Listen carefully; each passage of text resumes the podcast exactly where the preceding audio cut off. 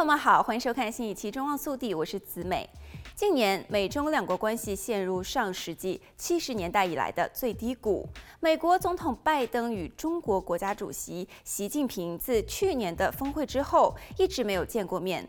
但是十一月十五日于旧金山的费罗利庄园，两国领导人进行了约两个小时的会晤。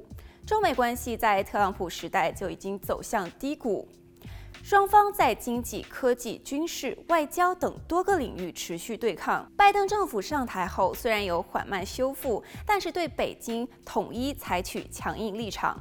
去年八月份，美国众议议长佩洛西访问台湾之后，两国紧张的关系达到顶峰。之后的十一月，巴厘岛的 G20 峰会，拜登与习近平会面，双方再次开始修复过程。然而，今年二月份，中国间谍气球事件令这一修复过程中断，双边关系再次降至冰点。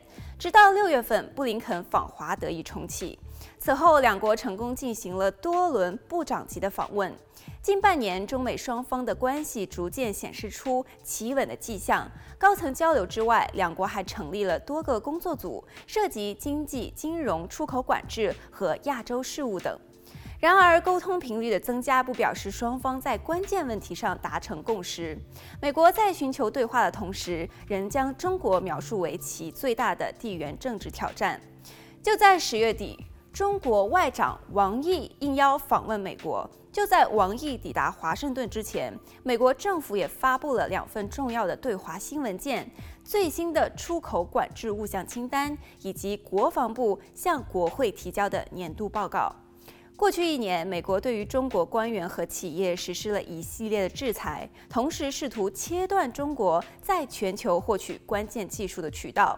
与此同时，中国也是出台了自己的限制措施。中国曾经是美国第一大贸易伙伴，但是现在已经跌至第三。尽管如此，中美在许多方面的合作仍然是不可或缺。二零二二年，中美贸易再创新高，达到了六千九百亿美元。对于中国来说，重启与美国的贸易谈判有益于其内部的经济复苏；对于美国来说，其仍然需要中国的廉价产品以及广阔的市场。此次会晤有望在气候变化、巴以冲突、俄乌战争等广泛议题上加强协调，发挥领导力。好了，本期节目到这里就结束了，我们下期再见。